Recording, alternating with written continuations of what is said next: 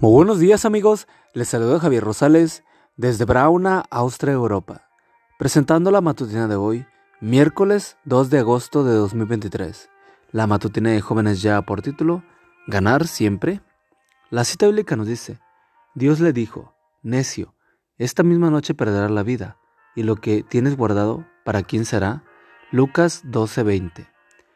Probablemente nunca has oído hablar de Vice Lombardi, pero seguramente te has tropezado con la filosofía que popularizó este famoso entrenador cuando dirigió el equipo de fútbol americano Green Bay Packers.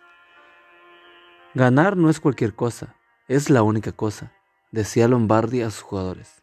Para mí, no existe el segundo lugar, solo existe el primer lugar. Datos tomados de su página web www.vicelombardi.com. Para lograr este objetivo, Lombardi estaba dispuesto a hacer lo que fuera necesario. No me importa vender jugadores, cambiar jugadores, hasta dispararles a mis jugadores. Todo con tal de no llegar en segundo lugar. David V. Smith, Señales de los Tiempos, septiembre de 1997, página 8. Y en cierto sentido, su filosofía funcionó, porque en apenas nueve años, a partir de 1958, logró que su equipo ganara seis títulos de división, cinco campeonatos de la NFL y dos Super Bowls. ¿Qué piensas de esta filosofía?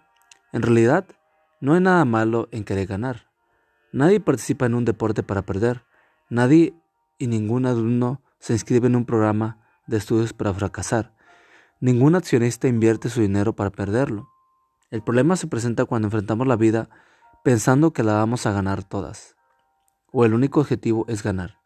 Quien quiera que crea que allá afuera lo está esperando el primer lugar en todo lo que haga, simplemente se está preparando para convertirse en el más miserable de todos los mortales. Una cosa muy diferente es hacer lo mejor que podamos, poner el mayor empeño en alcanzar nuestros objetivos. En pocas palabras, apuntar a la excelencia, pero no porque nuestra única meta sea ganar o pasar por encima de otros para llegar a la cima. Nuestra razón de ser en esta vida es mucho más noble, más sublime, que simplemente ganar. Es vivir de tal modo que glorifiquemos el nombre de Dios. En el deporte, los estudios, el noviazgo, las amistades, el trabajo y el matrimonio, entre otros. En última instancia, ¿qué sentido tiene ganar? Todos los honores en este mundo y al final perder la vida eterna?